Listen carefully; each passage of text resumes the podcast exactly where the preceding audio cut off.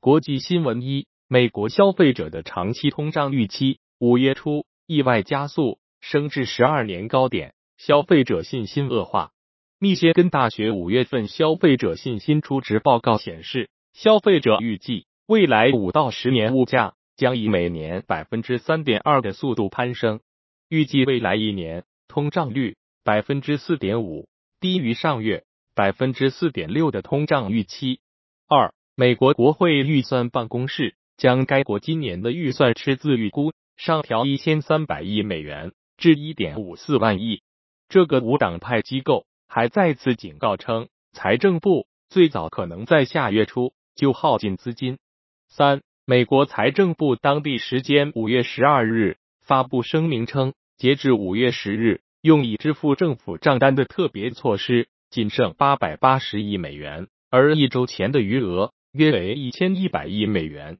这意味着，在三千三百三十亿美元的授权措施仅剩略超四分之一。四。当地时间十二日，土耳其国防部长阿卡尔表示，各方即将就延长黑海港口农产品外运协议达成一致。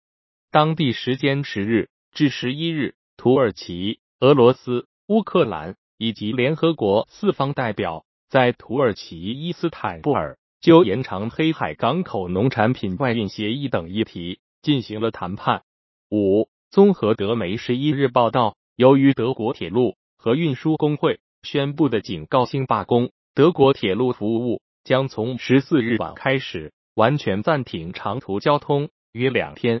国内新闻一：国家外汇管理局十二日公布的国际收支平衡表初步数据显示，今年一季度我国国际收支保持基本平衡，其中经常账户顺差八百二十亿美元，与同期国内生产总值之比。为百分之二，继续处于合理均衡区间。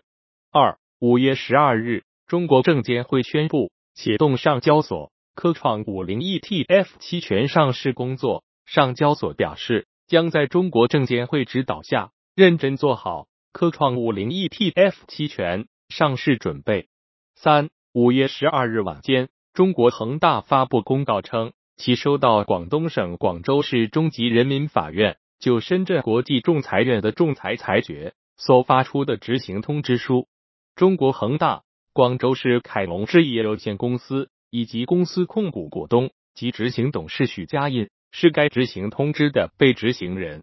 四五月十一日，中国人民银行发布的二零二三年四月金融统计和社会融资数据显示，当月我国人民币贷款增加七千一百八十八亿元。同比多增六百四十九亿元，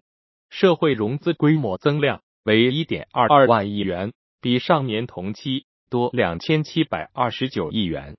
财经新闻一五月十二日，世界黄金协会发文称，根据国际货币基金组织最新公布的数据显示，截至二零二三年三月底，全球官方黄金储备共计三万五千六百八十二点二吨。二据俄罗斯卫星通讯社当地时间十二日报道，联合国世界旅游组织发布的《世界旅游晴雨表》报告称，全球旅游已恢复到疫情前的百分之八十。报告指出，二零二三年第一季度全球旅游人数较二零二二年同期增加一倍多，达二点三五亿人次。三五月十二日，全球最大加密货币交易所币安。宣布将退出加拿大市场，并称这是由于与稳定币相关的新指南和对加密货币交易所的投资者限制不再适合币安。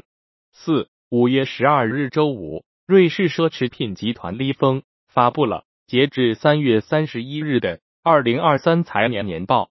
得益于中国消费能力复苏，利丰集团的销售额和营业利润均创新高，其欧股。一度涨近百分之八，至一百六十一点一零瑞士法郎，创历史最高。今年累涨百分之二十九。五周五，全球市值最大的加密货币比特币连续两日下跌，一度跌至六周多以来的最低水平。比特币继续回吐其二零二三年以来的部分反弹。